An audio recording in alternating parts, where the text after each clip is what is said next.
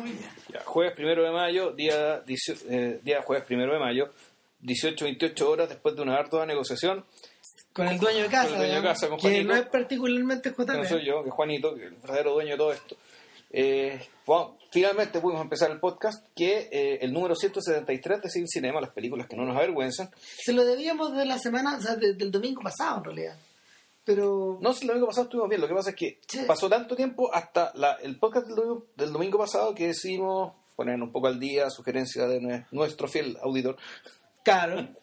Eh, y nada, pues vamos a grabar, vamos a grabar este y otro el domingo. el domingo que, grabamos otro, exacto. Claro, pero Se sabe que este sí sabemos de qué lo vamos a grabar. El próximo domingo No todavía no está tan todo claro. Eh, vamos a ir con Lars von Trier. Ahora, ¿vamos a hablar de Lars von Trier o vamos a hablar de eh, Ninfomaníaca 1 y 2? A ver, yo creo que Nymphomaniac es la, es la es como el punto de partida para la charla, pero en el fondo finalmente se termina hablando del muñeco, porque porque se tiene que ser un poco así, porque de lo contrario eh, Claro, el tema sí, tú decís... el tema tiende a agotarse. Claro, aparte que hablar de una película de Trier, si bien nosotros tratan de ser distintas, pero hablar de una es como hablar un poco de todas, ¿no? Claro. Hay, Los que le han seguido la pista, entre los que más o menos nos contamos, si nosotros igual hemos visto harto sujeto, al menos desde que desde que se hizo famoso en Europa, desde que salió de Dinamarca, claro. creo que hemos visto casi todo. Ahora, a ver. eh, la coyuntura de Nymphomaniac es, es particularmente interesante porque. eh, a ver. No es un filme, es un filme atípico de Fontrier en el sentido de que él no lo diseñó para el Festival de Cannes, por ejemplo. Ya, ¿A qué me refiero? Fontrier juega de local ahí. De hecho, dejó la gran cagada en el Festival de Cannes. eh, en, el, en el 2011, Hizo un cuando, medio nada, así. Claro, pero lo hizo jugando en una conferencia de prensa, la Claro. gente la gente no entendió la ironía, porque la ironía era mala y era estúpida, y lo... No, en, en realidad está el tema de que o sea- la gente no lo quiere entender porque el escándalo es, es, es, es lo supera, lo supera, ¿cachai? Y por otro lado, por otro lado está el problema de que por otro lado está el problema de que este sujeto de verdad se siente jugando de local. Mm. ¿Cachai? Entonces, gente como gente como Thierry Fremont que eh, son un poco responsables por no haberle parado los carros de antes. Ahora, Nymphomaniac viene después de esto. Viene después de esto, viene después de que lo. Después de que lo. ¿Cómo, cómo fue, la- cómo fue el término que usaron? Banned. Es decir, lo declararon persona no, No grata. grata, claro. De hecho, andaba con. La última vez que se presentó en, en un festival, creo que fue en Berlín, Ya. llegó con la camiseta de persona non grata de Cannes que se la había mandado a hacer. está, está el palmarés con la weá, Cannes, persona non grata. Entonces, el hueón juega un poco con eso y bueno, Nymphomaniac viene después de esto y él la presenta, la primera parte la presentó en Venecia, la segunda parte la presentó en Berlín. Sin embargo, esta es una pura película. Cada parte dura alrededor de dos horas o una hora cincuenta, 50 y algo, sí. más o menos. Eh, pero la versión completa de la película dura cinco horas y media. Porque falta una tercer volumen. Es que no es un tercer volumen. tercera parte, Es lo que va por dentro. Que, que cada parte es más larga en ese sentido. Ya. Hay partes, o sea, hay partes más explícitas, tan elaboradas, más otras secciones más. eh, sin embargo, yo le comentaba a JP que en realidad esto es tanto una película como una empresa, como, como una estrategia de marketing. Y esa es un poco la novedad de, de la de la disposición de esta película dentro del dentro del marco del cine europeo del año pasado que la película es tanto la película como la forma en que este weón eh, eh, eh, y se, se ingenió para comercializarla y para exhibirla. Ya. Los únicos que la han visto completa son los daneses. Y de, Ah, pero la tercera parte, ¿dónde se dio? no es que no hay tercera parte, es una es Nymphomaniac 1 y 2 juntas. Ah, entonces, lo que nosotros vimos, o sea, Nymphomaniac 1 y 2, En, en rigor hay tres Nymphomaniac. ya. Nymphomaniac volumen 1, Nymphomaniac volumen 2 Ya. y Nymphomaniac. Y este es la tercera, este tercer Nymphomaniac es un es la película completa más es el corte del director Ya. Lo interesante es que el volumen 1 y el volumen 2 es el corte de los editores Ya. eh, eh, no cuenta con la aprobación de Fontrier, no porque él no quiera, sino porque no lo vio. Ya. O sea, aparte del asunto, dijo, ya, arréglensela y... Ah, pero, la- pero la estructura por capítulo eso se mantiene, es decir, Sí, de todas ya, maneras. ya. O sea, pero él se separó de la elección de, de- de ver qué, qué entraba y qué salía. ya. O sea, en ese sentido, se sució las manos, pero no tanto. No tanto, ya. ¿Y para qué lo hizo? ¿Para qué Ahora, lo hizo? una duda, ¿el, el metraje eh, el metraje es el mismo o él hizo reshoot para la, para la versión larga? Hay, hay, hay, esce- hay escenas que no están. No, me refiero a reshoot en el sentido de que se Ah, filmó sí, se y, con el mismo material se hicieron las dos versiones. Sí, Ya. sí, sí, se, se hicieron las dos versiones. Y el lo interesante de esto es que en realidad Nymphomaniac empezaron a aparecer cortitos o pedazos de, de- de la película de a poco fueron, se convirtieron en virales. Después aparecieron estos pósters donde estos tipos aparecen con cara de estar teniendo un orgasmo. ponte. Ya. Wea, que no sale en la película, claro.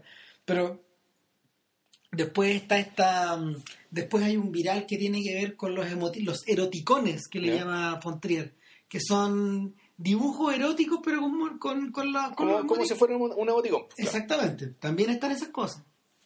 Eh, y aparte de eso está el está toda esta toda esta mm, eh, todo este material publicitario que se que se dio a conocer respecto de las escenas explícitas, por ejemplo.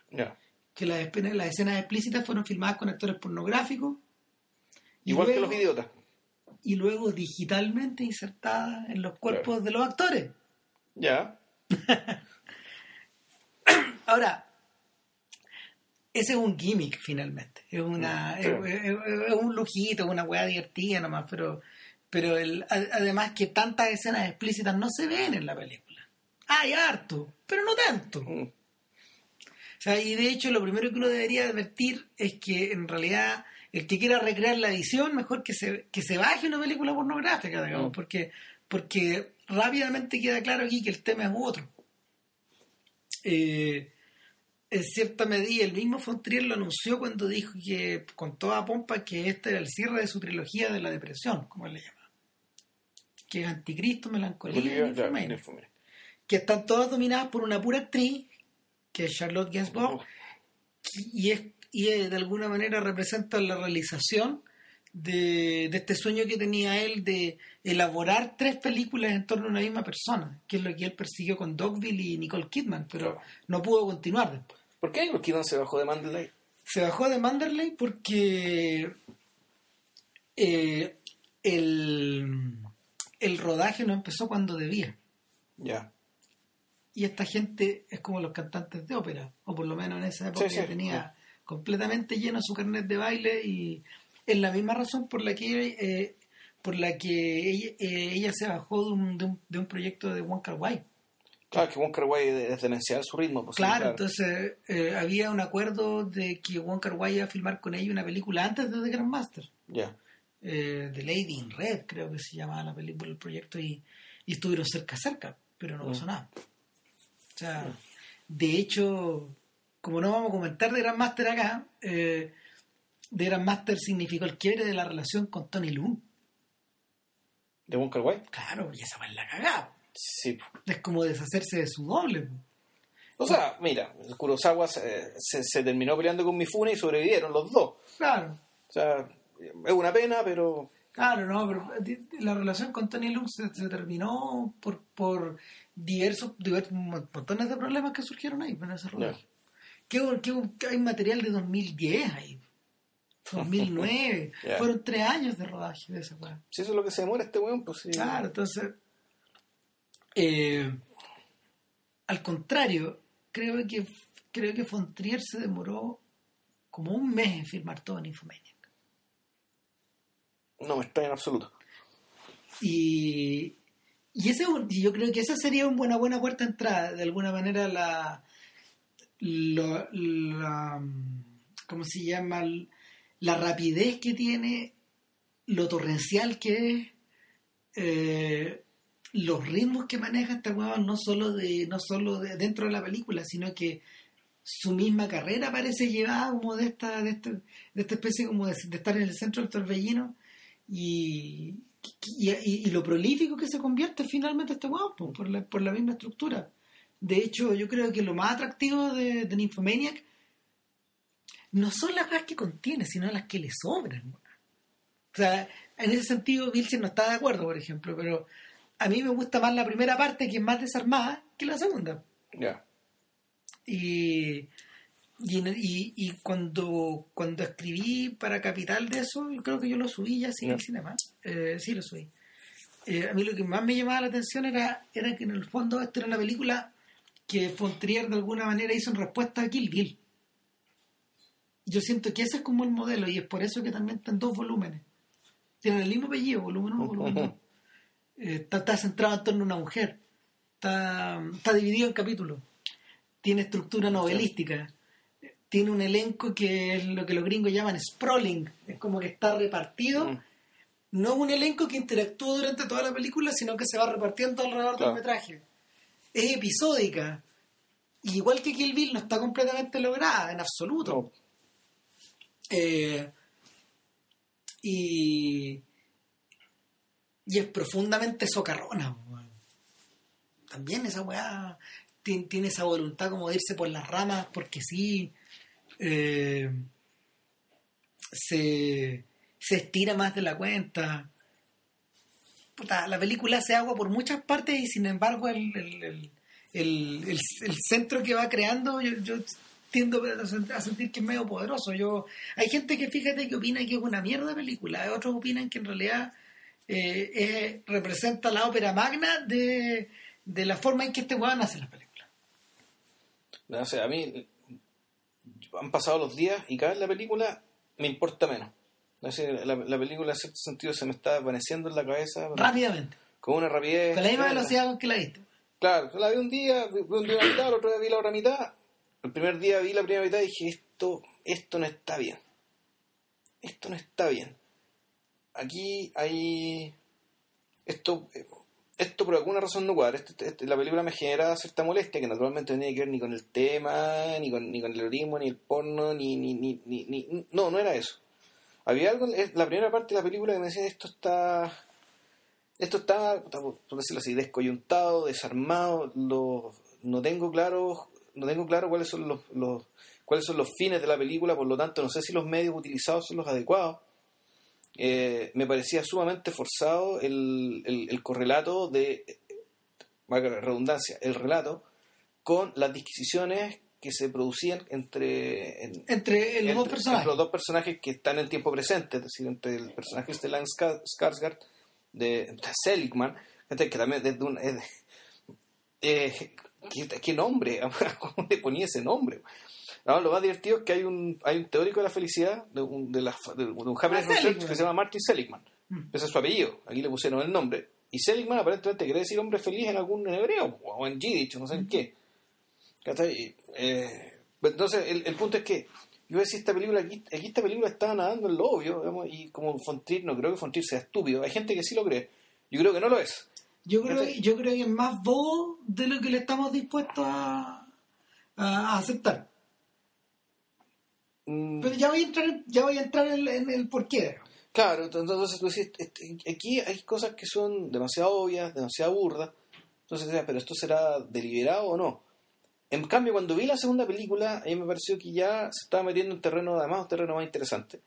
Eh, tal vez había un tema de la autenticidad, es decir, que el, que el relato de un adulto, pensando en su propia adultez, eh, tenía más sustancia que eh, tenía más sustancia o se notaba más. Que todas las deliberaciones culturescas de la primera. y sobre y también sobre su propia juventud.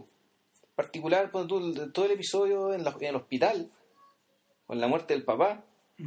Todo lo que tenía que ver con el papá en realidad era era cualquier cosa. En realidad era no, no- nunca, nunca no entendí muy bien cuál era el propósito de, poner, de, tener, ese- de, de tener ese personaje así ¿sabes habría sido mucho más interesante haber explotado que en mala la relación con la mamá Mira, yo tengo, yo tengo vivo el recuerdo. Creo que fuimos, pues nosotros fuimos a ver Breaking the Waves. no yo creo que la fue a ver solo Puede ser, no sé, weón. Yo Ah. tengo, pero yo tengo vivo el recuerdo de haber ido, weón, eh, a mediados de los 90, ya terminando los 90, a la sala del biógrafo, que bueno, que, que esta que queda acá en... Para los, que no, Torres. para los que no, para los que no, para que los que no cachan, digamos, Claro. en las tardes y es una sala bastante pequeña y estaba exhibiendo esta ganadora de Cannes probablemente con un año y medio de retraso, Claro. como solía ocurrir en esa época.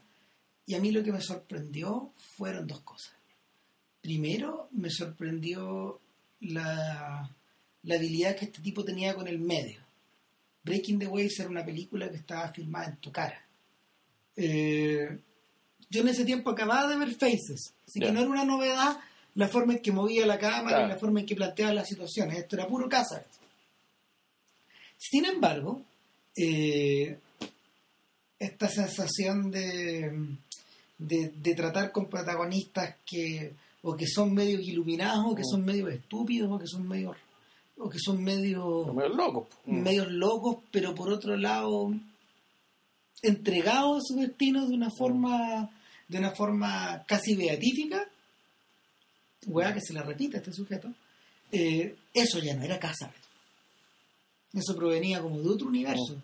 Eh, Fontrier nunca Fontrier nunca ha nunca ha, ha- ha ocultado que gran parte de su cine proviene proviene de los maestros escandinavos Claro. ¿cachai? de Bergman y de Dreyer compatriotas de Dreyer. y, y de otros tipos que, Que son menos conocidos son por acá, menos acá. conocidos, ¿cachai? para los que han visto la- las cinco instrucciones eh, donde él utiliza un maestro de George Letten creo que se llama eh, y para que este maestro eh, reelabore un corto que fue famoso en su época, que se llama El Cuerpo Humano, eh, y que lo presentaban, lo presentaron en Cannes antes de la Chinoise, Ya. Del año 67, en mayo del 67. Y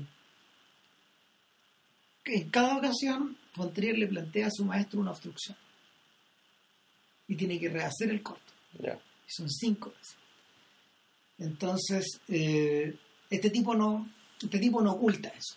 Sin embargo, a mí lo que me- más me llamó la atención fue lo descarado de la presentación. ¿Te acordáis que en las primeras películas de Fontrier su nombre ocupaba la pantalla completa? Lars Fontrier. Como si estuviera eh, como si estuviera labrado en piedra. Y encima del nombre, encima del nombre de él iba el nombre de la película. Lo otro que también tenía una Breaking the Waves también tenía una estructura capitular Sí. y Sí. estaba marcada por canciones y por una Exacto. y por unos por, pin- por unas imágenes que estaban como trabajadas. Claro, eran como, eran, eran como cuadros vivos de paisaje Claro. a plano generalísimo, así, unas tremendas distancias que eran- como eran como mega postales, eso parecía. Años después este weón planteó otro desafío, digamos, que era que en el de Dancer in the Dark este weón recordó que en las funciones antiguas de los cines había preludios. Claro. Y las películas de Fontrier tienen preludios así. Anticristo tiene Claro. uno, que está integrado a la película. Sí. Melancolía tiene uno que está separado de la película y que resume la película. Es como un corto. Así eso no lo vi cuál es. Eh, el, el- todas las son los ocho minutos mudos de, del, donde aparece donde está el preludio de Estrella y Solda. Ya, pero eso es cuando está el auto, la, la limusina ahí toda. No, no, es antes que la película empiece. Ya. Eh, se va mostrando los actores en imágenes fijas, con, un, con una. con en, en, en una lentísima cámara en movimiento. ¿No te acordáis? Yo creo que no, creo que en el, Sí. el pirateo que me conseguiste. Se veía bueno, el choque del planeta, toda la weá. Ya. Y era, era lento, lento, lento. Y, y eso era un preludio que no es parte de la película. No está en la película.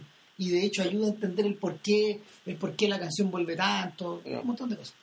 Eh, entonces, en cierta, de- en cierta manera, hay un interés por la forma. O sea, uno puede- interés por la forma.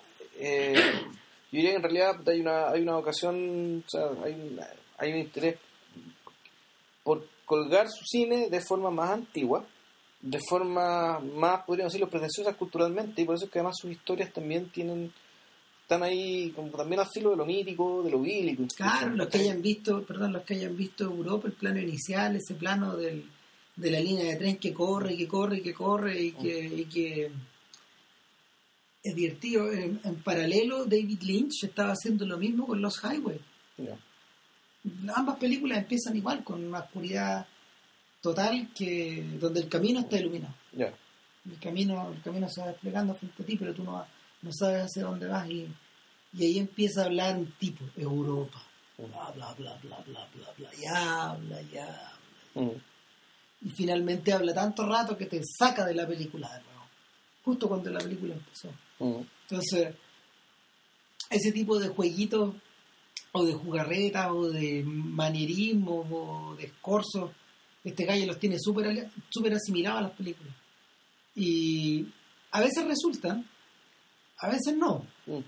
De hecho, yo creo que en un intento de, de sacudirse toda esta toda esta faramaya y de ponerse el mismo restricciones, se le ocurrió esta hueá de Dogma. Sí, claro, si hizo el dogma digamos, con un grupo de, de, colegas, ya no sé si amigos, digamos, de colegas daneses. Él hizo Dogma 2, Los Idiotas. Película bien fallada, po, Súper fallada. bien fallada. O sea, aunque la era, la premisa era buena. No, sí, yo me acuerdo que lo discutimos harto en esa época. Eh, era más interesante la premisa. Pero mejor la celebración finalmente. O sea, en realidad de todas esas películas Dogma, yo creo que la única que salvó, que yo, de que yo haya visto, que, Mm. es que yo creo que hay cuatro películas Dogma, al menos de las noruegas. ¿Tuviste, de mi, ¿Tuviste mi fune Sí, era cualquier cagazo. Sí, Y, tuviste, tuviste el, el, La del Rey Lear, la no. del Rey Lear. No, esa no la Esa vi. nunca la vi. Esa no la vi. Yo vi después una que se llama Italiano para principiantes, que era indignante. Pero esa bueno, era un dogma. Era un dogma, sí era dogma, era, una, era dogma 8, dogma no sé cuánto, de una tipa que se llama, era de una mujer, Ron Sherfield creo que se llamaba. Ya. Eh, y tampoco, era, era una comedia romántica Dogma. en dogma. Eh, y no. Violando una de las normas del dogma. Mm, Se supone que no pueden ser películas de género. de género, claro, pero esta cuestión como que iba para allá. Entonces, en el fondo era como el hotel, el hotel Marigold, pero no. en dogma.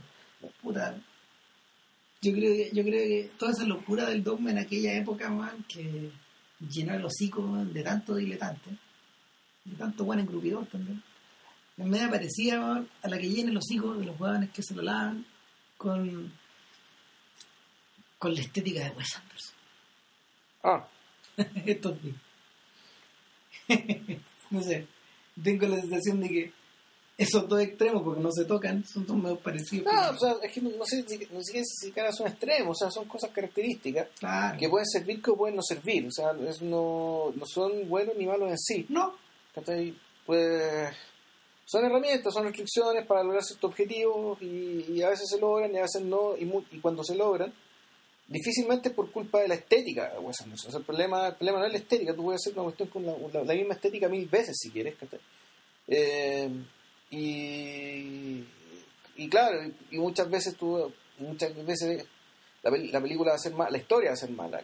Y, y claro, le echan la culpa a la estética, cómo se está repitiendo, y qué sé yo, cuando en realidad el problema no es, el problema es la historia nomás. El problema son los personajes, el problema es lo realmente importante. Esta estética está para cumplir un fin, y es muy raro, y, y no podéis echarle la culpa en a la estética, ¿cachai? a las cosas que, que- que se ponen en pantalla, ¿cachai? Ni, a, ni a la ropa que le ponen a la gente. En el caso de Dogma es lo mismo, la celebración era una tremenda película, pero tremenda película. O sea, ¿cuánto, me- cuánto melancolía le debe a la celebración? Eh, lee de todo. lee prácticamente todo. Sí. Entonces, Sí. hay, sí. hay hasta actores. pues, Sí, weón. pues. Entonces te has dado cuenta de que no nos cuesta, nos cuesta, no, nos ha costado meternos a discutir de las ideas de Fontrier. Es que a eso Y iba. parece que las películas de Fontrier tuvieran muchas ideas y a veces pienso que tal vez no son tantas. Es que no tienen muchas.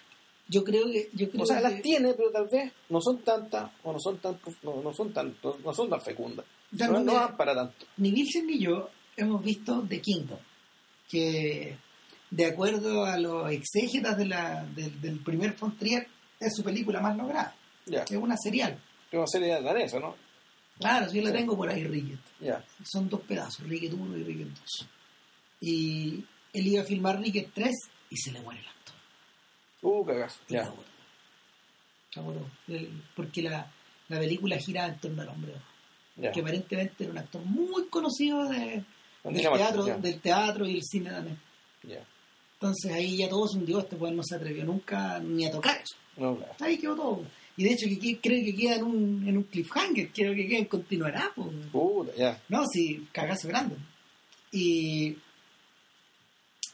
mira, en términos de idea, yo creo que el que las quiere ir a buscar en Frontera las tiene que buscar en dos.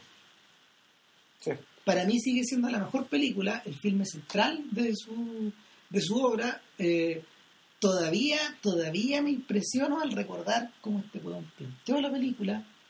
Eh, Sí, porque ahí las ideas están, están en el tema, Claro. pero están también en todo lo demás. en todo lo demás, pues está, En- en- en está aplicado en forma sí. dinámica. Si, si lo que tú no podís creer desde el momento en que la película empieza con ese plano, ese plano cenital donde estás viendo la ciudad, pero lo que en el fondo estás viendo es un plano, Claro. y lo que en el fondo estás viendo es un, es un escenario, Es un escenario, es un juego de tablero, un metrópolis, weón, ¿cachai? claro, Como- es todo a la vez.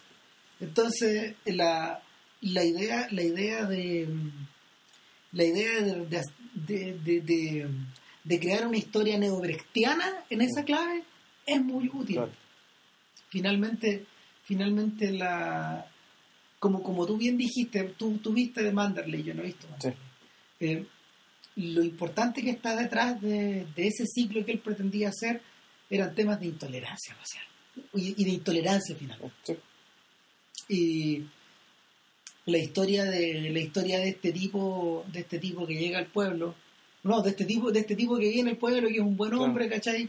Eh, que, que no que no que no mueve, que, que no mata ni una mosca y que finalmente con la llegada de esta mujer eh, extraña al pueblo que es Nicole Kidman todo, todo termina desenredándose, la gente muestra sus verdaderas Claro. caras o al revés, muestra otras caras que estaban ocultas y, y finalmente consiguen que la mujer eh, experimente el escarnio más absoluto y luego venga la venganza más luego, luego sobrevenga la venganza más tremenda eh, todo está llevado con una soltura plástica weón, que, que de verdad me abisma. Yo me acuerdo que la vi en un video, yo la vi. Yo me tenía que ir de viaje el otro día, weón, me trasnoché, no podía dejar de mirarla. Es impresionante.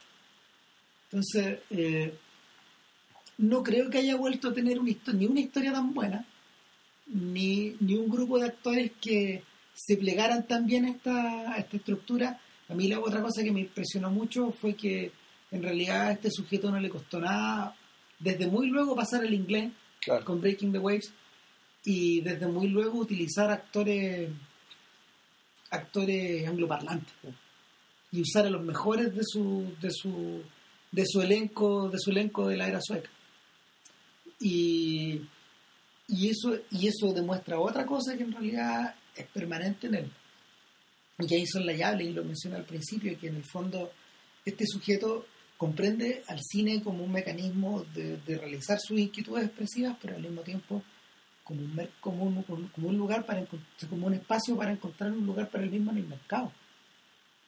Eh, esas dos, o sea, eh, que el proyecto y Nymphomania que la película y Nymphomania que el negocio en ese sentido son, son inseparables y eso no se nota no es, no es tan evidente en Dogville pero también está a mí lo que me interesa es como, eh, la vocación cosmopolita es, también tiene que ver con su propia, su propia ambición.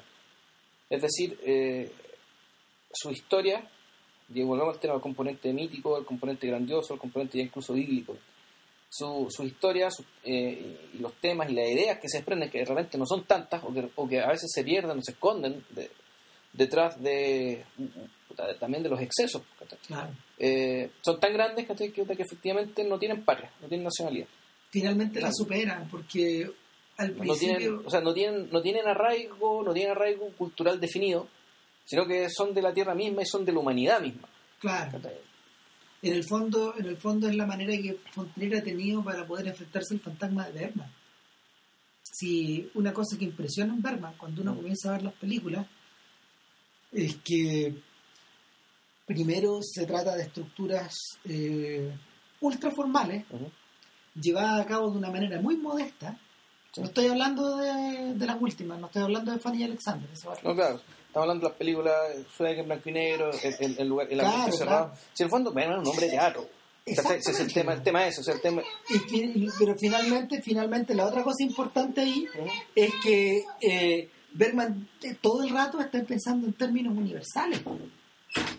O sea, sí, claro, pero eso, pero siempre, eh, está, ahí está la el contraste, siempre puta, en un entorno reconociblemente sueco, Siempre. siempre, o sea, con, en lugares suecos, problemas suecos, formas de hablar suecos, todo sueco, estética sueca, ¿cachai? Geografía sueca, Es subtítulo. ¿cachai? Con subtítulos. Eh, y, y, y eso en parte volvemos al tema, porque su, él, yo me imagino, porque está anclado a, al teatro. a Claro. la palabra hablada y a esto, y esto y esta y esta relación que además es una, que una relación muy estrecha con un público determinado Claro, que es, es un público volvemos al tema sueco porque el teatro del público está al frente tuyo es pare- es parecido al dilema, es parecido al dilema y a, la- a los intereses que, que Fassbinder, por ejemplo, tenía. Y Era un gallo que también trabajaba de la misma manera, solo que no trabaja. Ya eh, en el caso de él, la compañía ya no hacía obras de teatro, sino que solo hacía no películas. sé solo película Entonces, pero claro era una trupe ¿cachai? Muy, muy, muy americanizado que le gustaba mucho la, la, la referencia americana pero eso tenía otro significado pero Claro. efectivamente él, él estaba muy anclado a ese, a ese contexto a ese entorno claro, en cambio que Fontrier puta, Font- Fontrier realmente puta, es, otra hechura es otra generación, pues es lo que viene después. Sí. Eh, en ese sentido, por ejemplo, eh, yo creo que Fontrier se pudo haber sentido hermanado estos ejemplos, pero para él la carrera de un Tarkovsky sí que hace mucho más. Claro. la carrera del, del Tarkovsky final, sobre todo. O sea, del tipo que efectivamente que ah, termina haciendo dos películas fuera de su país, fuera de su, de su, de, su, de- su propio entorno.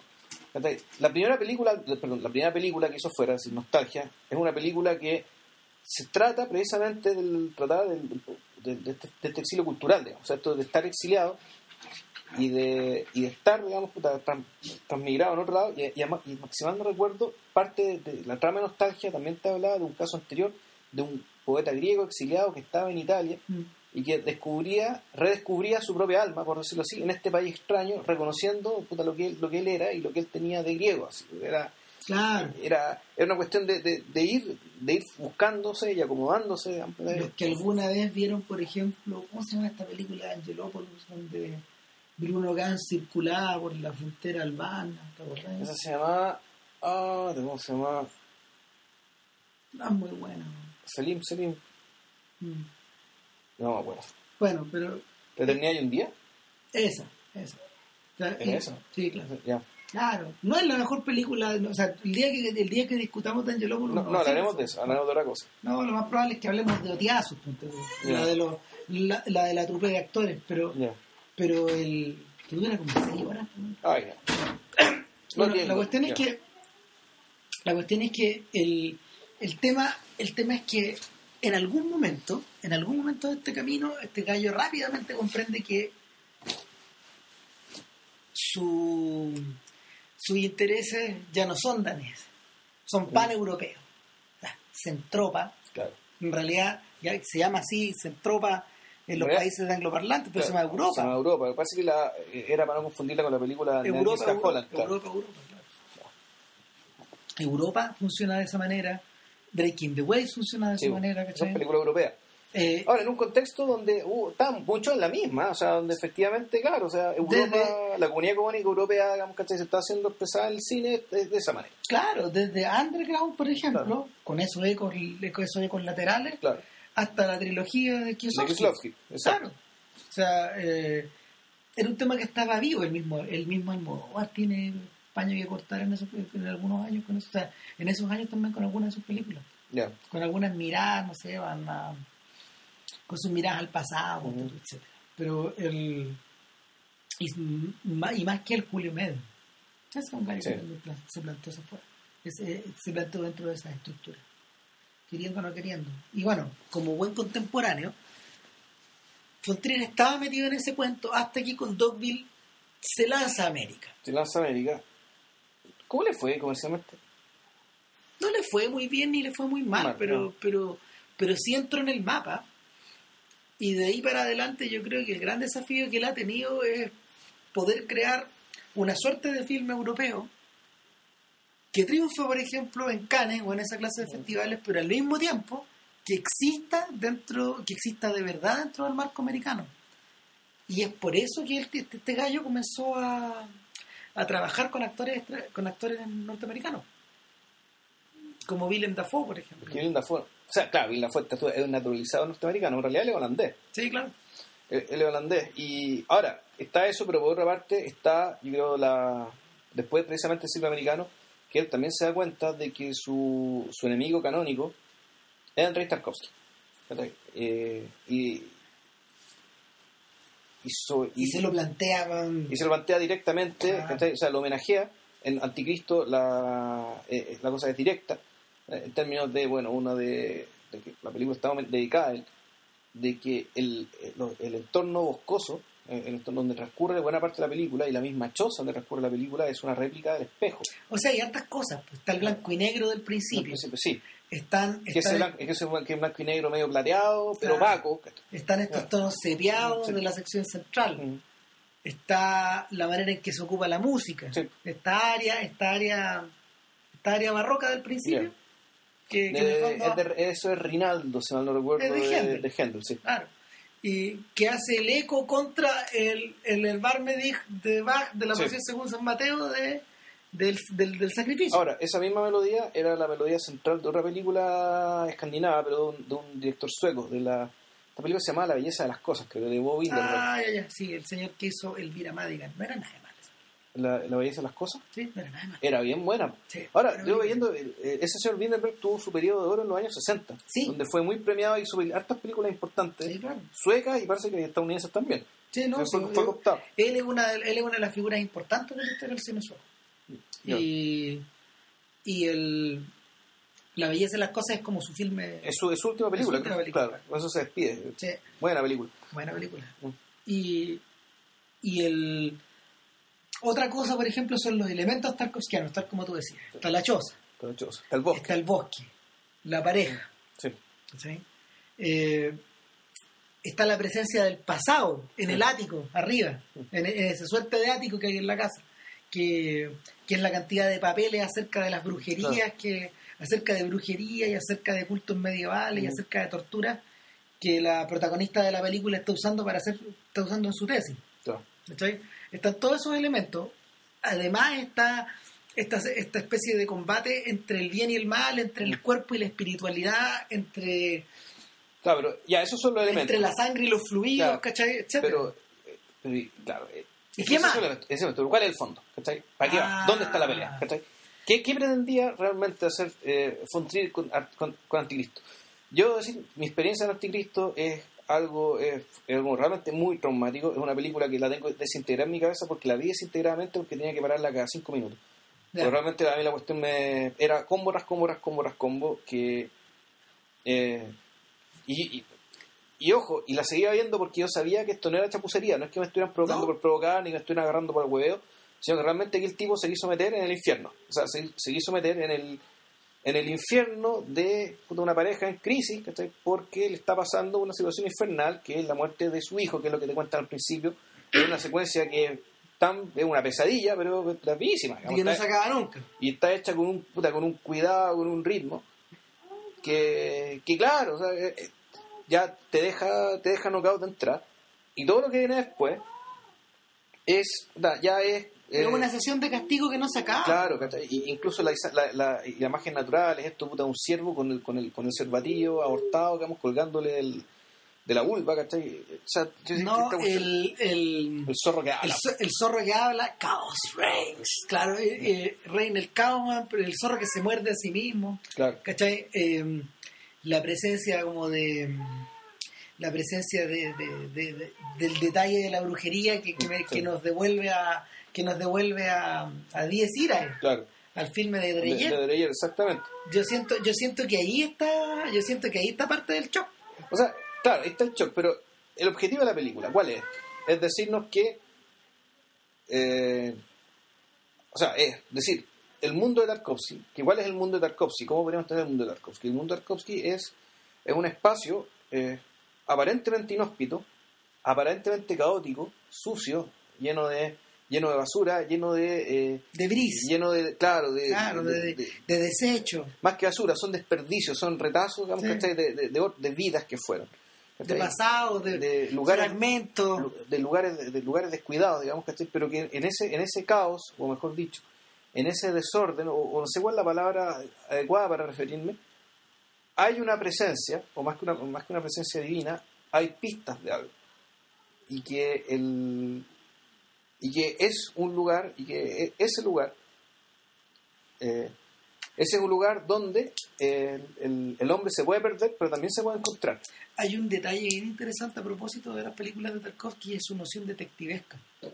¿ya? ¿cachai? O sea, no sé si se ha escrito algo sobre eso, pero, pero la, la sensación que uno tiene, tanto en Stoker, por ejemplo, como, como en como en Solaris, sobre todo en Solaris, eh, en la misma nostalgia y en las pistas que el protagonista del, del, del sacrificio va tratando de desentrañar, siempre hay algo que hay algo que, que se está buscando ahí y que, o, que, o que se va que se va presentando a través de imágenes, a través de flash forwards, a través de símbolos, a través de signos, ¿cachai? Sí, es la palabra sea detectivesca, sí, pero hay un tema del, tal vez, claro, el- eh, a ver, en realidad el tema del enigma, la, la presencia del enigma, o sea, que tú para eh, que tú para obtener cierta recompensa tienes que resolver algo, Claro.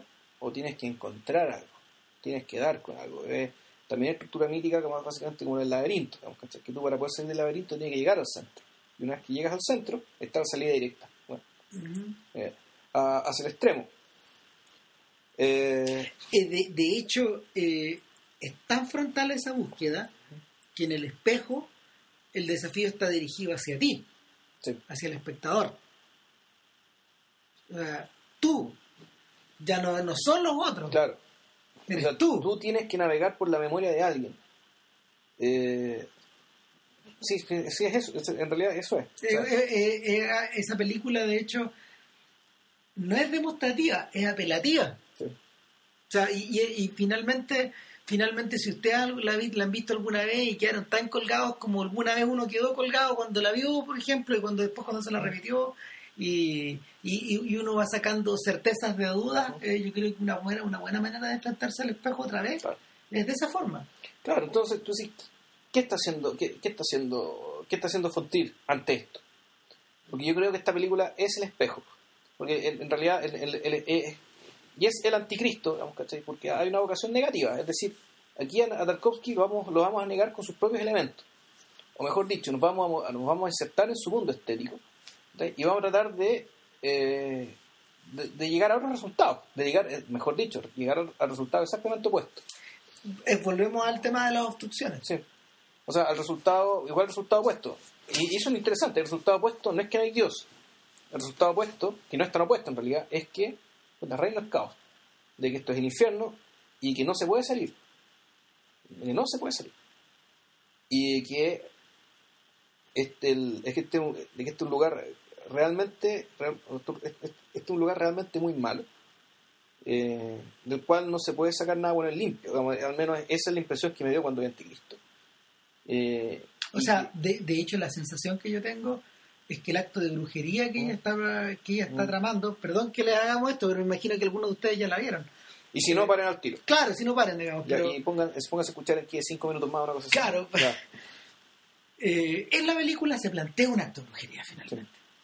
Sí. Mm. No alcanza a quedar claro si el acto de brujería estaba llevado desde antes y el niño era uno de los gatillos. Lo sugiere este weón en algún momento. Hoy día ya está viendo el final.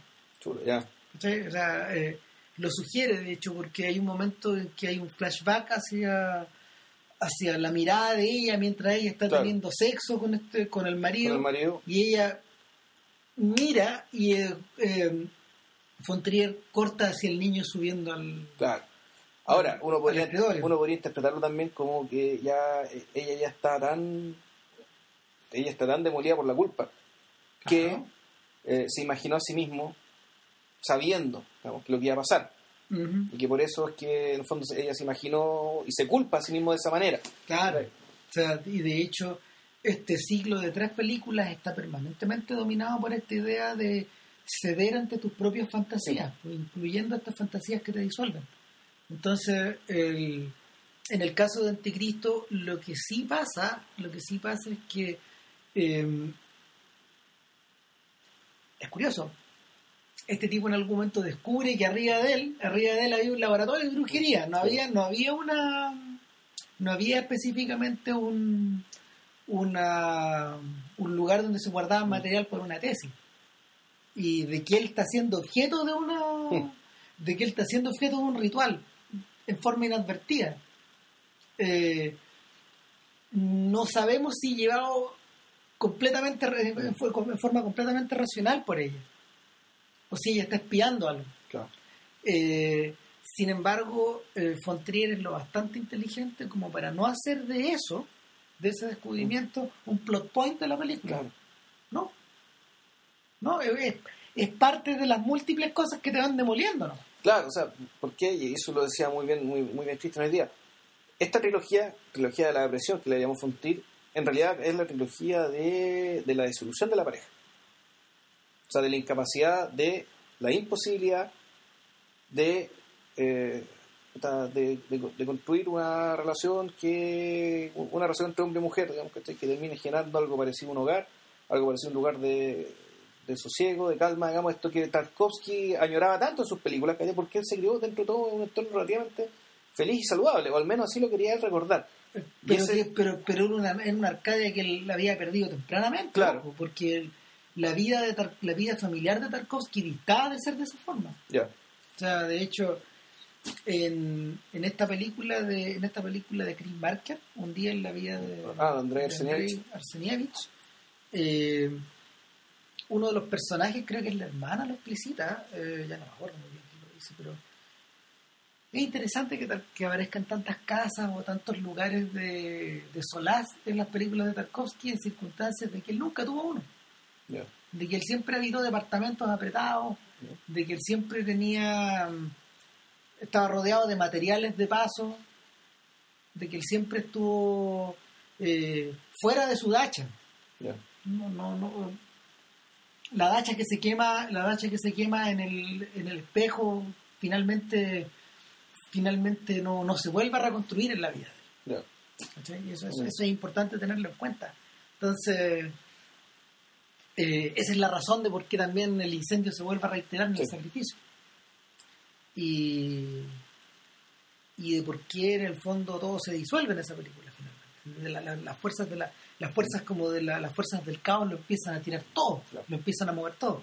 Eh, de hecho, de hecho esa misma sensación de esa misma sensación como de imposibilidad es la que es la que va moviendo los, los, hilos que interesan de melancolía. Eh, a JP, por ejemplo, la película no le interesa mucho. A mí me gustó, yo la vi, la vi de principio a fin, la vi con bastante interés. Eh, es una película descoyuntada, también es una película, es una película desconcentrada. Es juntar la celebración con el sacrificio.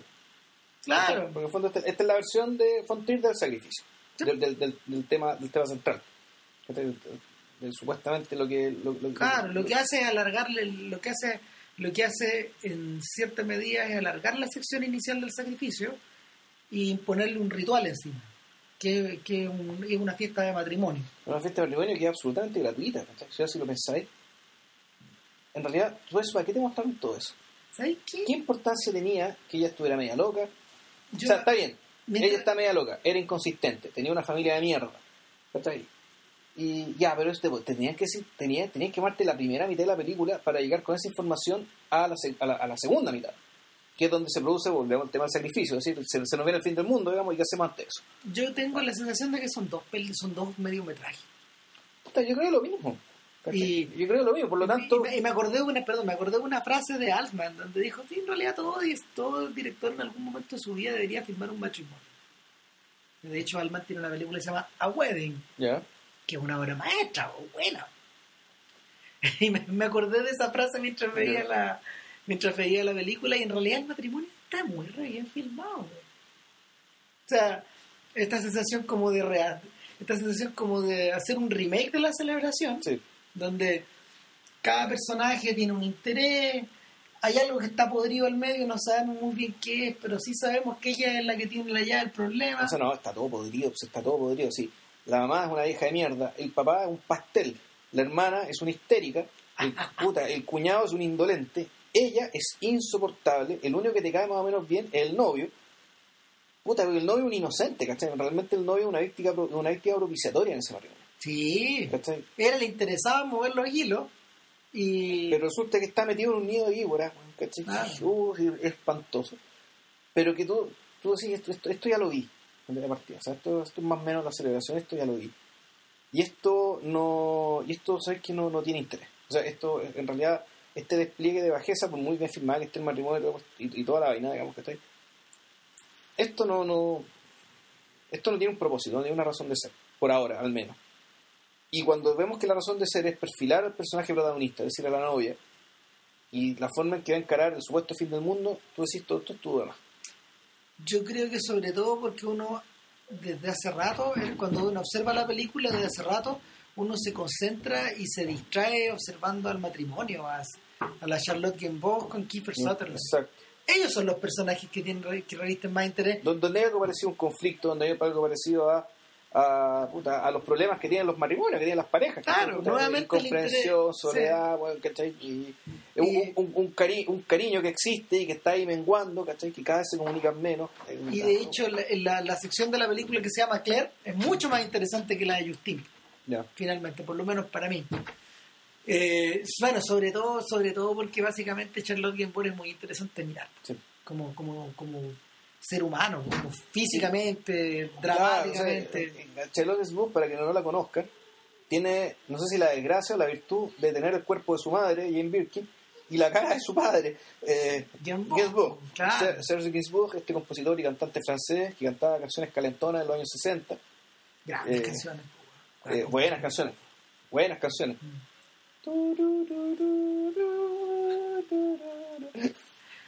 Entonces, que comió el mejor filete de Francia por décadas, ah. eh, y Inglaterra también, pues Jane Birkin era inglés. Brigitte Bardot. Sí, pues, sí, por eso te digo, comió filete, filete, de ambos lados del canal. Ah. Y bueno, el punto está en que el, eh, cuando viene la parte del fin del mundo, ahí empieza la versión del sacrificio de, de, de Fontril, pero claro, con una manera, hecho de una manera completamente distinta, donde a diferencia de a diferencia del religioso Tarkovsky, que cree en la salvación individual, aquí este Trier de lo que trata y lo que habla es que no hay salvación, a lo más hay solidaridad. Y en ese sentido, claro, es una noción moderna y secular respecto de respecto de una gran pregunta y gran desafío que tiene, uno de los grandes desafíos que tiene la especie humana, que es el, el temor, el temor, el subjetivo, digamos, que es subjetivo, el temor a la desaparición, y el hecho objetivo de que la humanidad va a desaparecer en algún momento. Y, y la respuesta que da, que da y eso sí uno podría respetarlo y rescatarlo, digamos, es, es, básicamente como este personaje, que era tan lamentable, tan jugoso, por decirlo en chileno, digamos, que es un personaje tan voluble, inconsistente, como el personaje de, el personaje de la... Mucho más que el personaje, muchísimo más que el, que el bueno de York en, en, el sacrificio. No, claro, e, ese era como si es un personaje de Berman puesto en esa situación, en rigor. un eh. intelectual que está, un intelectual puta muy con, nociones éticas y estéticas y religiosas también más o menos asentadas. Bueno, de hecho, de, hecho el sacrificio, una gran parte, está filmada en Suecia, eh, está estructurada de esa forma, mirando hacia Bergman. Claro, obvio. O sea, sí, pues, respondiéndole. Ese es otro enemigo canónico. Claro, y, ahí estamos todos en familia. Claro. Y, en cambio, en cambio el caso Fontrier, aquí lo que hace es, eh, es mostrar en fondo de la historia una redención. Porque este personaje es un personaje que crece, crece y crece, y es la única que es capaz de ponerse a la altura de lo que viene. Claro. Y, uno podría decir, esto es interesante, sí, se habría sido interesante tal vez si la actriz hubiera sido más densa porque la Kristen Dunst no sé si me no sé si me genera a nivel de, de, puta, si me hace creíble que es un personaje que logre que logre tener ese proceso. Claro, si yo, a mí no se me hace obvio. El, problema es que Kirsten Dunst está ahí porque en el fondo Fontrier necesitaba a su Ofelia. Sí. Y necesitaba vender la película en Estados Unidos, digamos, y todo lo que nos está hablando, claro. necesitaba, necesitaba a su Ofelia, necesitaba un necesitaba un personaje que estuviera al borde, que, que estuviera loco, digamos. O sea, en la no sé no sé si tú te acordáis que no sé, no sé ya la verdad no me acuerdo pero hay un, hay un- creo que creo que en el prólogo donde se ve que en el fondo ella actúa el cuadro de, Sí, de la Ofelia bajo el agua el Félix un sueño, algo así, aparte que esa es la ficha de la película. claro Ahora, yo pensándolo bien, si esta película hubiera llegado dos años más tarde, eh, de haber sido Jennifer Lawrence. Completamente. O sea, eh, esa es est- una, está hecha esa para es una- ese perfil. de esa es una actriz que es capaz de que es, cap- que es capaz como se llama de, de obtener esos efectos O sea, de, de hacerlo convincentemente. Es un personaje que donde hay una energía, puta, serlo vital y de carácter, que Kristen, Kristen Dunst creo que no tiene. Eh, en cambio, Jennifer Lawrence sí lo tiene y, y ella lo que tiene que hacer es modular. Modular porque, la, al igual que Peter Sellers, al igual que otros actores que son una cuestión que, que son una energía que, que tiene que ser controlada permanentemente y su actuación viene desde ahí. O sea, caso, en lo de ella es permanente contención porque te, te da, la impresión de que siempre se está escapando, o sea, siempre se va... si le pasa lo mismo que a Nicholson Mm. o sea, Claro. son actores que trabajan en esa cuerda Y como, lo- y como los grandes maestros italianos, bueno, ayer vimos el sorpaso con Gassman. Uf, uy, bueno. Y lo, que ya- nos, lo que nos lleva después, de, después de una hora. después de una hora, pues finalmente llegamos a Ninfomaníaca Claro, nuevamente. De vuelta. Y, a ver, toda la primera sección, la, la, la que te complica un poco en el fondo, es Europa. Y en el fondo es, es la, es la idea, es la idea de, es la idea que, que Fontrier tiene, que Fontrier tiene para elaborar ahí. O sea, esta, esta, historia está estructurada en torno a un señor que un día caminando cerca de su barrio, En en un barrio en Londres, que debe ser Londres. Es Londres, sí. eh, eh, se encuentra se encuentra una mujer golpeada en, Claro. en estado semi inconsciente Claro. la atiende se la lleva a su casa espera que ella reviva le ofrece un café. Más y ella le empieza en agradecimiento le empieza a contar una Una historia historia. y otra historia y otra historia ahora las características de esta historia son que siempre son sobre ella Sí. ella se define tempranamente como una ninfomaníaca y todas las historias son de un cariz eh, ¿Ninfomaníaca o ninfomana? Bueno, las dos, ¿o no? parece que sí Sigue hablando la RAE. a ver qué onda. y, y ella, ella rápidamente se define como un personaje de esas características y en el fondo le empieza a contar su historia en el pecado. Y ella, ella, ella se refiere, de hecho, a su caída. O sea, ella se refiere a sí misma como un- una mala persona. A bad human being. Creo que esa es la... Sí, soy una persona muy mala. y Sí. Ninfómana. Ninfomana, y ahora déjame si existe ninfomaníaca. Bueno, Y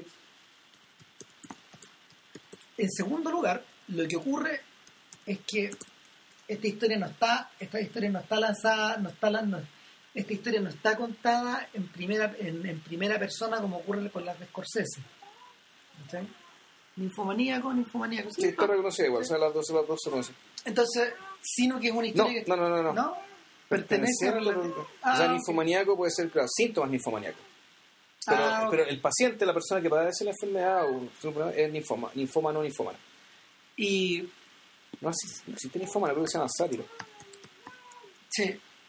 Eh, este sujeto, este sujeto, este personaje, eh, se describe, tal como tú decías, a sí mismo como una mala persona, una persona que fue castigada y que mereció ser castigada.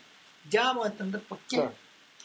Y, y Seligman, el tipo que la está escuchando durante toda la, durante toda esta, esta perorata, él va reaccionando, va apostillando, Sí. va comentando, va agregando y se va yendo por las ramas. Claro. Entonces lo primero que ocurre, y, y una cosa que te molestó, digamos, es que el tipo empieza a hablar de la pesca de mosca. Claro. ¿Cachai? Y como diciendo, ¿cómo? En la, la Ay, cacería. pero lo que usted me dice se parece a esto. Ah, esto, claro, y esto. ¿y ¿Qué es esta ¿Qué es. ¿Qué es esto? ¿Esto es que, para qué? ¿Para desplegarme, para mostrarme un montaje choro, mostrar páginas de libritos, fotitos y qué sé yo? Que ¿Que hace ¿sabes esta choro, qué? funciona. Sí, funciona, pero yo creo que un, un poco más que eso. Ocurre que, ocurre que, ocurre que Ninfomania, que es una película que está estructurada como una novela pornográfica. Sí, pues. No se lo sé, es Hill, ¿cachai? Claro, o, o, o, o, o mm, como se llama, o intentos más culturanos de hacer una, como la historia del ojo de George Bataille. Ya. ¿cachai? Que son, son películas, perdón, son narraciones que funcionan en dos niveles. O sea, son, primero que nada, son narraciones que siempre, siempre son una confesión. En segundo lugar, son historias morales. Sí. Eso lo definió Sade cuando, le- cuando él hacía su escrito. En tercer lugar, tiene un elemento educativo de por medio, de admonition, ¿cachai? De, te puede pasar esto ¿cachai? O sea, aparte de morales, son historias moralistas. Claro, por cierto que lo Claro. son. De hecho, esa era la razón de por qué, por ejemplo, eh, el Marqués de Sade era una figura tan importante en la vida del joven Luis Buñuel. No. O sea, Luis Buñuel lo leyó precisamente, lo leyó, lo leyó precisamente eh, para terminar de convencerse ¿no? de que en el fondo eh, este, este mundo, este mundo de curas donde él, donde él vivió era un mundo profundamente, o sea, que tenía sus raíces ahí. No. En estas historias de Justina, en estas, ¿cómo se llaman? Estas perversiones de la virtud, en esta, esta clase. O sea, si- si- el- en el fondo la en la, en, en la estructura de las narraciones pornográficas y sobre todo en las estructuras de las narraciones del Marqués de Sade, el vicio se produce porque hay virtud primero. Se pierde algo. Sí. Yo lo veo de otra manera.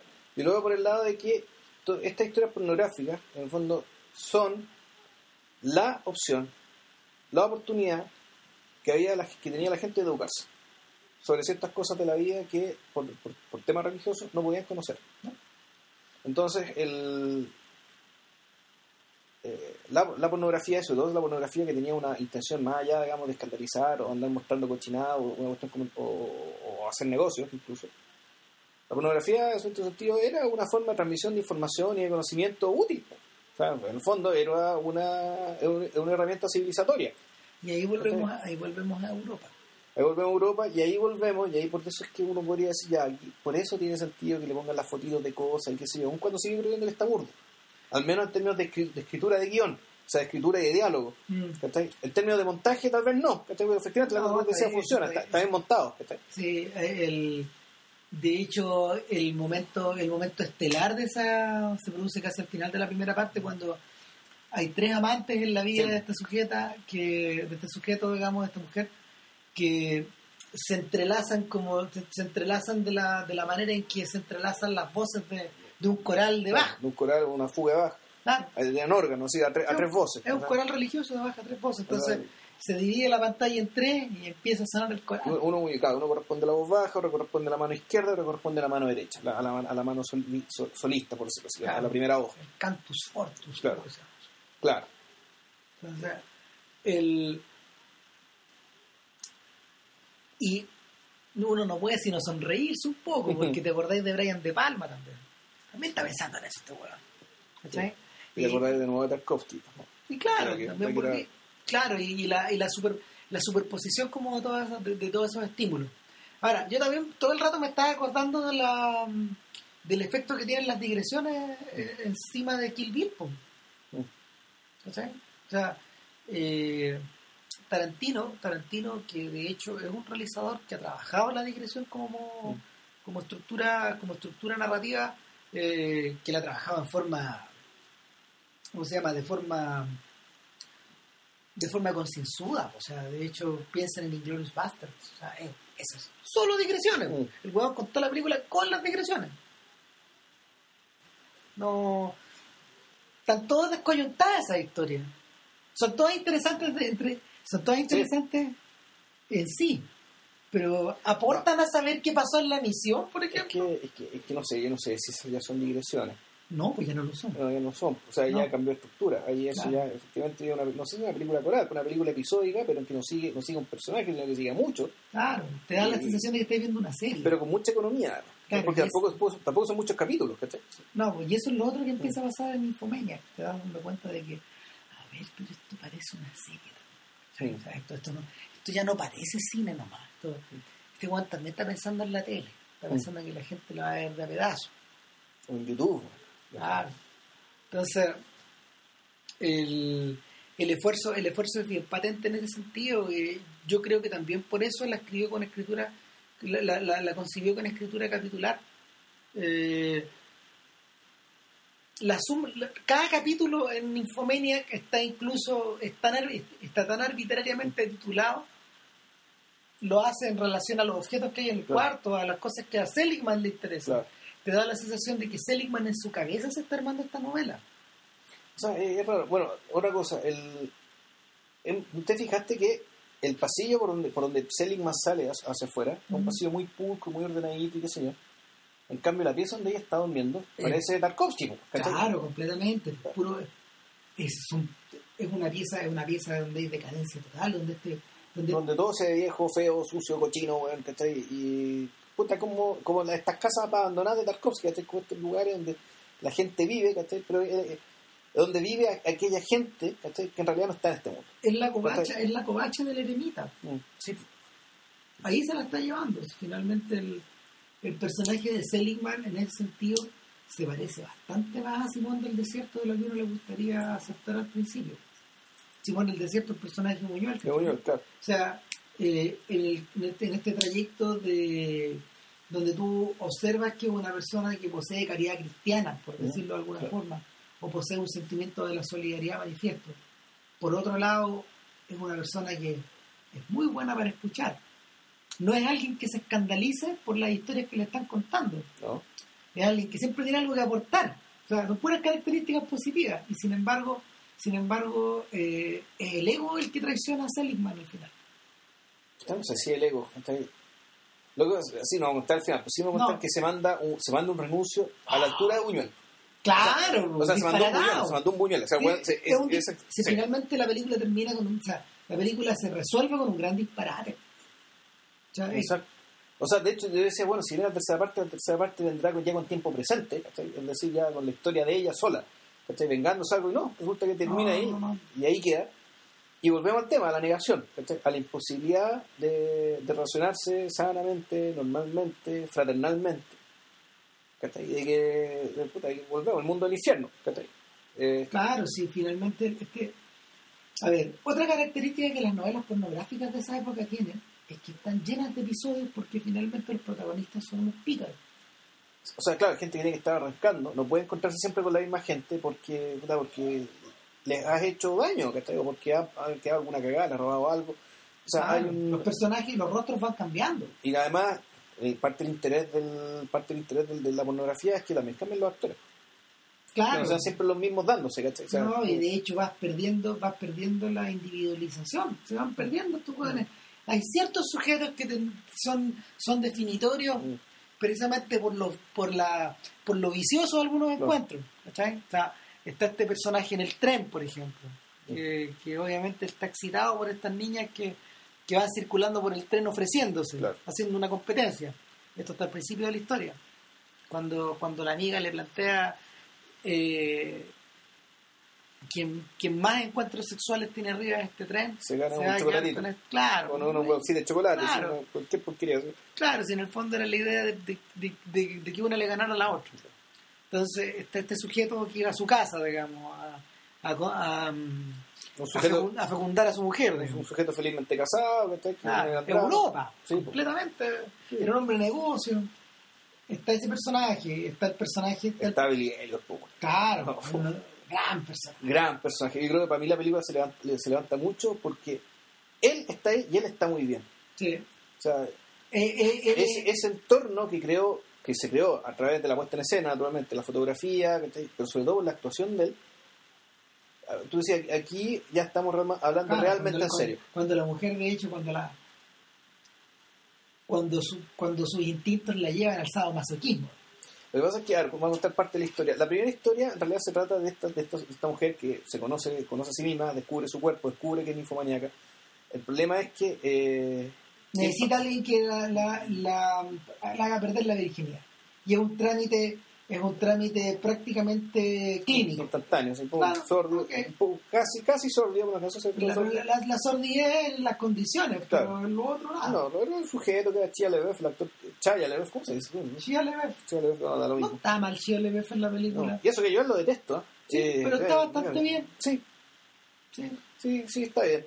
Eh, Y el papel, el papel es muy complicado. está bien. eh, porque él tiene esa cara como de pusilanimidad permanente, Mm. ¿cachai?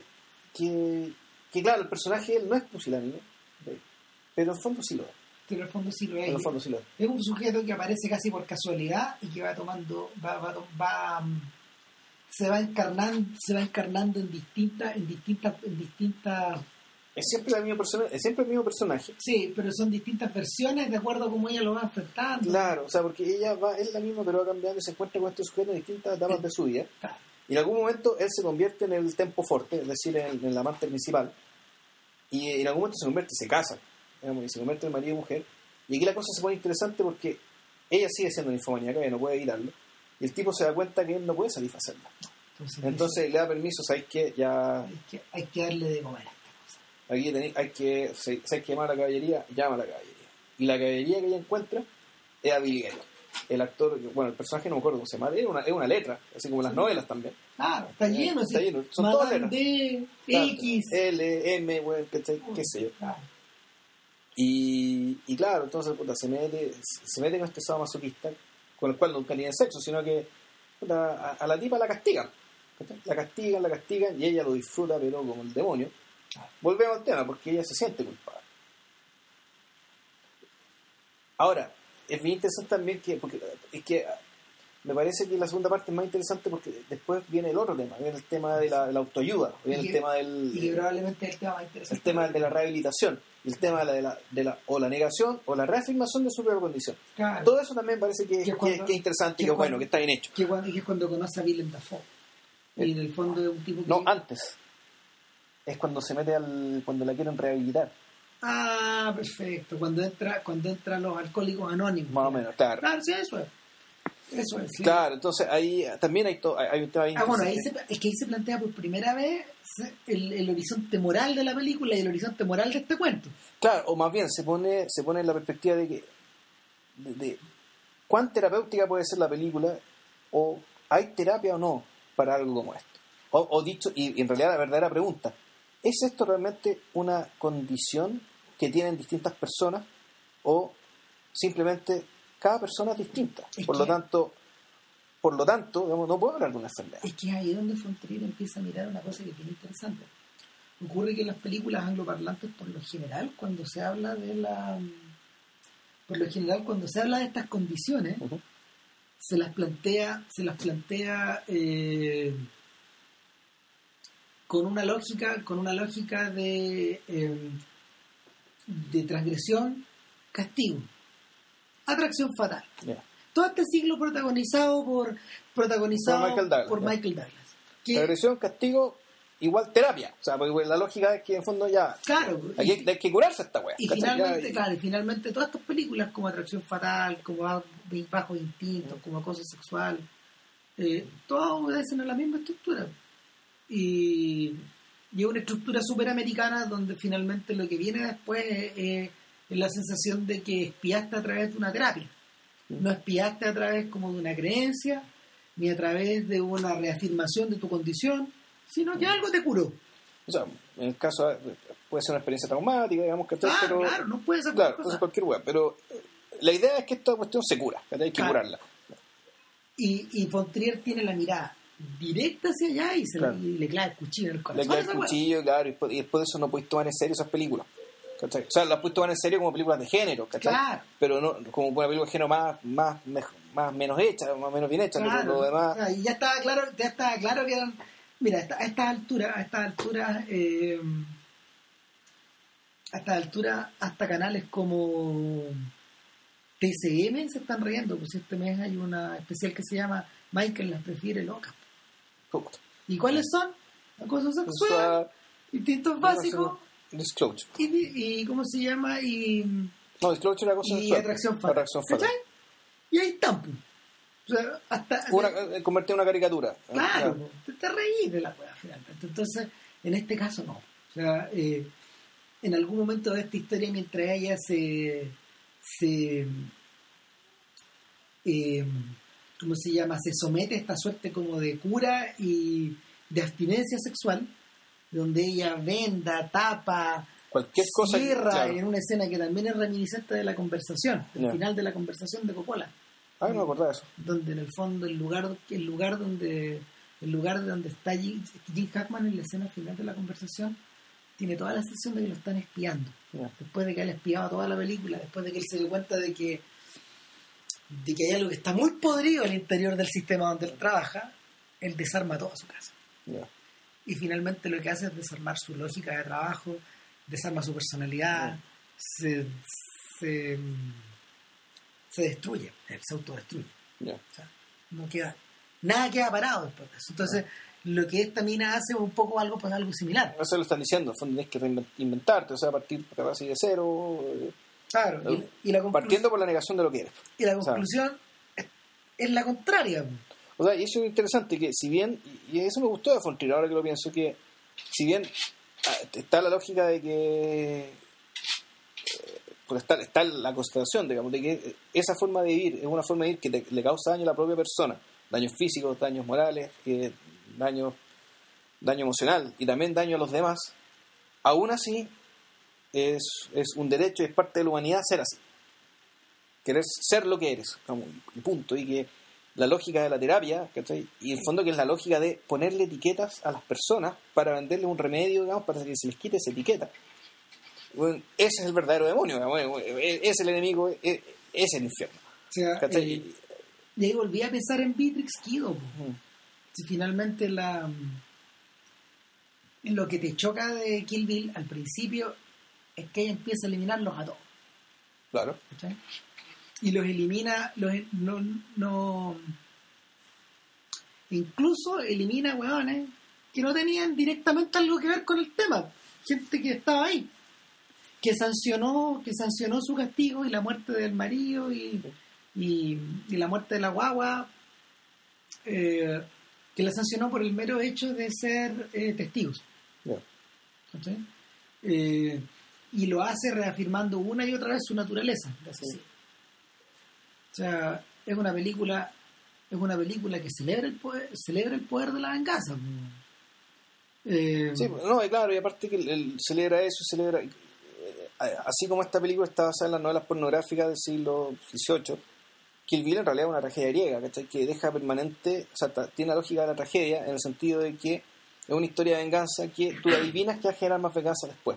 Por eso es Ah. importante, importante, ponte tú, que al, al personaje la- de la Viveca Fox, ¿eh? ¿o ¿no? Sí. Esta, esta le sobrevive a la hija. y la hija mira, Ah, Estoy como diciendo aquí, eh, esto va a seguir. Aquí esto, va a seguir. No sabemos cuándo, puede ser que no se haga nunca, pero está la sombra de que la- las secuencias de, de- de venganzas permanentes entre, entre los des- descendientes de Arreo y Riestes, bueno, que en la, en la en la, en la saga de los Átridas, en, Tebas, ¿no? No, no, eh, Mi- Micena, dice, en Micena. Puta, claro, esa estructura se repite en Kill sí. De hecho, eh, ojo, que el personaje que Uma Thurman interpreta en interpreta en Ninfomaníaca Sí, eh, y que y que protagoniza la mejor la mejor sección de la primera parte es donde, donde en el fondo ella ella es que es un nivel de descaro weón. es desquiciado pues en el fondo lo que hace lo que hace Uma Thurman es llevarle o sea des- descubre el nido de amor que Claro. tiene esta mujer con uno de los tantos amantes Y todo esto es un tremendo malentendido, si llega a ser cómico. Claro, es tragicómico. Claro, efectivamente, esta es la escena, no sé, no sé si me gustó tanto, es la más poderosa lejos, por lejos, ¿cachai? porque además es la más fontril. De nuevo, vamos, es, es la celebración, es la es, es melancolía, la primera parte de melancolía, es la incomodidad, bueno, es la gente, eh, es la entropía de la gente encerrada como en un espacio chocando, ¿cachai? Como Claro, partículas que están chocando en el espacio. porque esta es la sección donde ella es joven todavía esta chiquilla está está- Estela Davis se va a la actriz, Claro, está en la británica, esta está comiendo, digamos, con un cabro joven claro.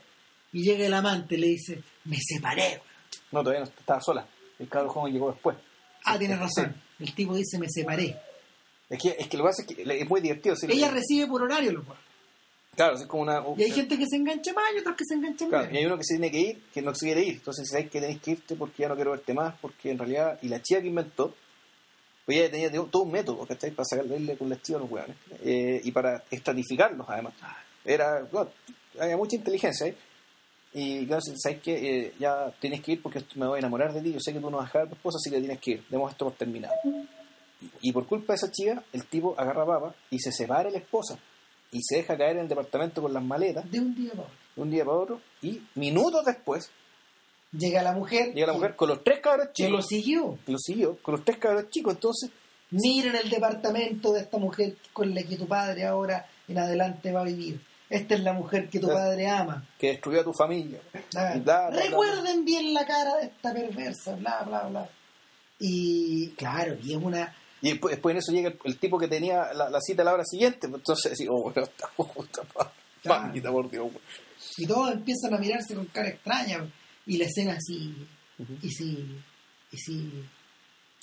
Ahora, ¿sabes que Por eso es que, el, el- ahora que lo pienso, la, la primera película me molestó. No es que me haya mol- sí, sí, me molestó. Me molestó porque el, está desbalanceada entre los logros situacionales, ¿cachai? Efectivamente la, la escena, el, el tren, este- está, el viento está bien hecha, toda la secuencia del tren está muy bien hecha. Esta se- secuencia también está muy bien hecha. Y la, La secuencia, secuencia- final también está muy bien No, hecha. y la secuencia donde se reencuentra con... con- donde se reencuentra con Chia Leboeuf y En la el oficina. ella le empieza, lo empieza a esquivar, Claro. a esquivar, a esquivar, a esquivar. A esa no gustó tanto, fíjate. No, pero eso es divertido. Eso Sí. está- yo creo que eso está bastante bien hecho. tiene la picaresca, pero claro, el tema es que la, la densidad recién apareció, la densidad, digamos, el peso de la idea y lo, creo que lo importante, lo que este tipo realmente quería hablar, apareció recién en la segunda parte. ¿Y sabéis por qué? Yo, mi, mi sensación, mi sensación es que la tal como ocurre en Kill Bill, los tonos de la película están están eh, distribuidos en torno a cada volumen. De hecho, en Kill Bill eh, la sensación de que estáis viendo algo medio sinfónico es muy es muy patente en la primera parte. Sin embargo, en la segunda película, que ahí me parece que está mejor, más lograda incluso, eh, las escenas son, las escenas son más largas, las escenas están compuestas de otra forma, Involucra a menos gente. involucran a menos gente, es un filme más de cámara, eh, es un filme más estático. No, no están estas grandes escenas de acción. Todas las escenas de acción que uno recuerda de Kill Bill están en la primera En la primera parte. incluyendo incluyendo esta esta digresión de Orenichi del origen de Orenichi que está contado Mm. como en dibujo animado ¿cachai? Sí, un manga. Sí, entonces un todo eso está todo eso está acumulado en la primera parte la, la segunda parte tiene otras características La segunda parte todo se puede personal, sí por decirlo así. O sea, es, uno, es un uno a uno, ¿no? siempre. Entonces, bueno, digo, ¿qué- ¿en qué estamos? Bueno, el, el punto está en que la, la parte cuando ya ella reafirma su propia naturaleza, encuentra una salida laboral afín con su personal, la personalidad que ha desarrollado por el hecho de ser ninfomaníaca, es decir, por su falta absoluta de escrúpulos. Ese es, ese es la- el, el perfil. Por, tu falsa, por, tu, por tu falta absoluta de escrúpulos, tú vas a servir muy bien en esta pega. Igual Ahora- esta pega, cobrar deuda. El que se da cuenta es Dafoe Es Dafoe, no ella. porque le dice tú sí creo que tú podrías hacer bien esto. Porque le detectó la mirada, le detectó los gestos. le algo detectó. pasó ahí y como que detectó una igual Claro. detectó un igual detectó una persona detectó una persona que que es tan que es tan ¿cómo se llama? inescrupulosa como él ¿Cachai? Exacto. Y ahí también empieza, por una parte, se, se produce una escena brillante, ¿cachai? Que es la escena con el pedófilo, con Jean, Mac, eh, Jean Macbar, sí ¿cachai? probablemente Que- es la escena más inaguantable de la película que eso está eso también está, está ejecutado con un Con un nivel de precisión. con un cuidado con- o sea visualmente en términos de escritura también o sea que la cuestión realmente te, te eriza los pelos ¿cachai? el ver el ver cómo ella se da cuenta de que está con un pedófilo ¿cachai? después de, De- de- porque una persona a ver para dejarlo más o menos claro es un sujeto al que debe mucho dinero claro. no tiene no tiene nada personal de donde se pueden agarrar para extorsionarlo. Claro. le ahí rompen las cosas y le da lo mismo. empiezan las preguntas. Y la- el acoso claro. y las preguntas y las preguntas y estuvieron ¿por dónde quebramos este weón? y lo quebraron de una forma tan irreparable. Y tan casual aparentemente y tan porque irreparable. aparentemente da la impresión de que incluso ella misma lo sugiere tal vez este sujeto ni siquiera sabía que lo era no, es no, difícil lo que uno sugiere supiera. pero Claro. lo sugiere difícilmente lo supiera, pero lo más probable es que era un tipo que no, por la mirada y, por, y, y, y- y Mar- Bar está muy bien ahí, el actor que lo interpreta, entonces pensar que efectivamente un tipo que no, no- nunca ejerció, nunca, digamos, no, no nunca, eh, nunca se había envuelto en estas situaciones pues.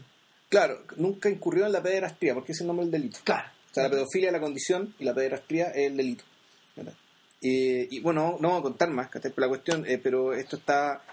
Aquí la película empieza ya a crecer, a crecer, a crecer, a crecer, porque la ella, a su, a su vez, eh, por, por sugerencia del mismo Dafoe, que es una especie de diablo acá, ¿cachai? Eh, Es el un- demonio. Es un, es un demonio, es un- es una fuerza, por decir, una fuerza del mal que a ella le hace muy bien. Le Ah. sugiere, ¿sabes qué? Deberías tener una discípula. Deberías tener una discípula. Y, y encuentra una discípula que podría ser una especie de espejo negro, turbio de ella, que es una adolescente que no, a diferencia de ella, no, su padre no era médico, ni, ni era burguesa, sino que al revés, ella venía, digamos, de la de, de familia de, de traficantes, de delincuentes, Claro. que está en un reformatorio. Busca una persona con estas características, Claro. anda un reformatorio, busca a alguien que tenga sus familiares en la cárcel, empieza a visitarlo, Claro. hazte amigo, después hazte conocido, después Claro. crea lazos, así. Y el tipo le da un Claro. decálogo. Exacto.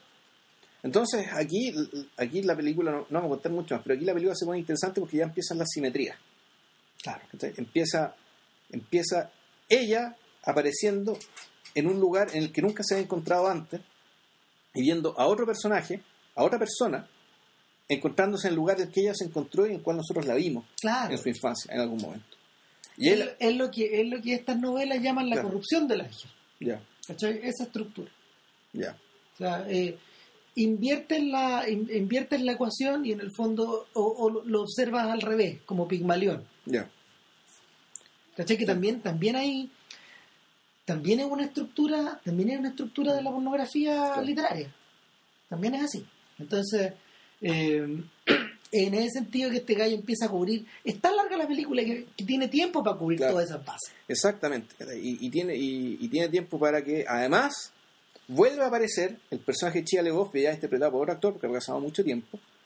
Y, y aquí la cosa ya se pone, explota. O sea, Claro, aquí básicamente de esto está diseñado manera- para producir la explosión, para Claro, de producir el ma- encuentro de- claro del- porque de alguna manera los demonios de ambos Ujú. habían los habían seguido hor- horadándolos Claro. y, y- y los dos habían incurrido digamos en destinos en destinos que, que los que- ponían en una situación y que, que los volvían a interceptar claro. pero que y- pero que al mismo tiempo eh, dejaban sus destinos trazados por sus maneras de ser Mm.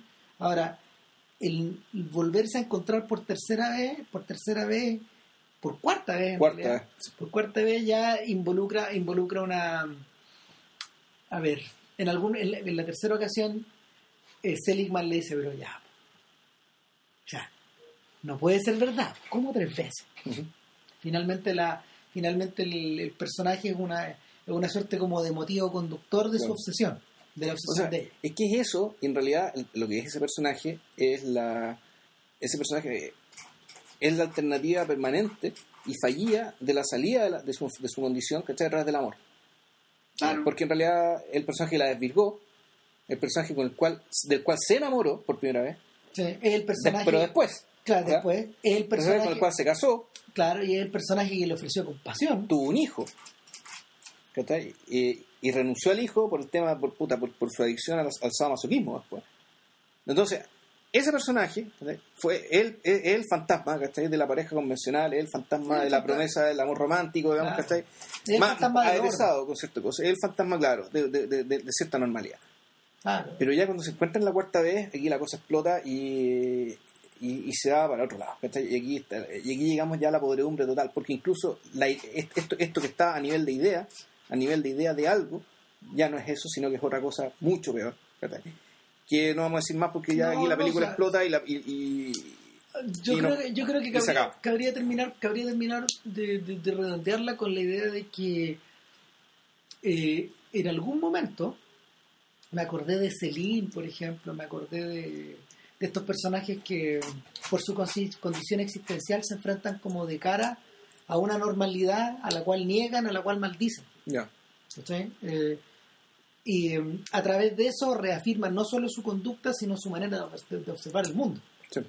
Entonces, eh, me acordé de eso porque el, el personaje de ella, tal como le ocurre a la novia, de alguna manera eh, encuentra una. le encuentra sentido a su manera de ser y, a- y al papel que juega en la sociedad. Eh, en cierta medida, eh, toda la sección final adquiere una sensación como de, de camino hacia la podredumbre, pero al mismo tiempo de camino hacia el autorreconocimiento que la, otra- la otra no tenía. Y el, y el propio Seligman propicia eso. Pareciera que te está ocurriendo esto, pareciera que es esto Mm. otro, ¿cachai? Eh, eh, y ella misma por un instante se toma y se cree esa se cree esa se cree esa lectura hasta hasta hasta que hasta que la, la acumulación de infortunios o la acumulación ¿cómo se llama? de, de- de imbecilidades eh, la vuelve a poner en otra situación y la vuelve a poner en la vuelve a poner en in the wild ¿cachai? Mm. la vuelve a poner en los en los salvajes la vuelve a poner de vuelta al caos la, la devuelve al caos Y ahí termina la película. Claro, Claro. eh, la película termina tal como termina la película termina tal tal como termina melancolía eh, con una pantalla en negro eh, y con sonido la película Sí. continúa ocurriendo después Claro. en negro claro en melancolía el mundo se empieza a destruir Claro. O sea, no, en la melancolía hay una luz. Más que, ay, Sí, que te, pero- hace- te, hace- te desintegra a los personajes. se va negro y sigue y sigue ardiendo el. Ya. ¿cachai? Se sigue produciendo la explosión. Nada, yo tengo la sensación de que en el futuro Fontrier va Fontrier va, va a seguir va a seguir explorando esta estructura. ¿Cachai? Tengo la impresión de que va a continuar de esa forma. No, no creo que vaya. Yo creo que él ya encontró la manera de hacer estas películas en, en, en el mercado. Bueno, la verdad es que yo de partida yo creo que este, este, este sujeto es de bloque y es de proyectos y, y lo que venga ya realmente va a ser otra cosa nueva. Y no lo sabemos. ¿Eh? No. A todo esto, eh, aquí llegó alguien que quiere saludar. Claro, estuve inquiriendo harto. Hola, ¿cómo estás? ¿Cómo estoy yo? Yo estoy bien, también. Y saludan a la salude gente también a los escucha. espectadores. Hola, espectadores. Juanito no va a ver la película hasta que tenga No, 18, ¿no? Yo, creo que no la va a ver nunca y bueno, el otro, eh, para que no nos Sí, acusen a ver Sename, la película a los cuatro años. para, para que no nos acusen al Sename, Juanito no estuvo presente mientras discutíamos este, sobre Fontir, él llegó después, así que Claro. Sí, estamos terminando. Y sí. terminamos. Así que nos vemos. Nos vemos para, la- para el próximo podcast que va a ser el, el domingo, o hablamos de la trilogía de Baida de los años 50, O hablamos de la grande pelea. o la Grande Belleza que se estrenó hoy día. Hoy día. Sí, que estén bien. Chao. Chao, chao.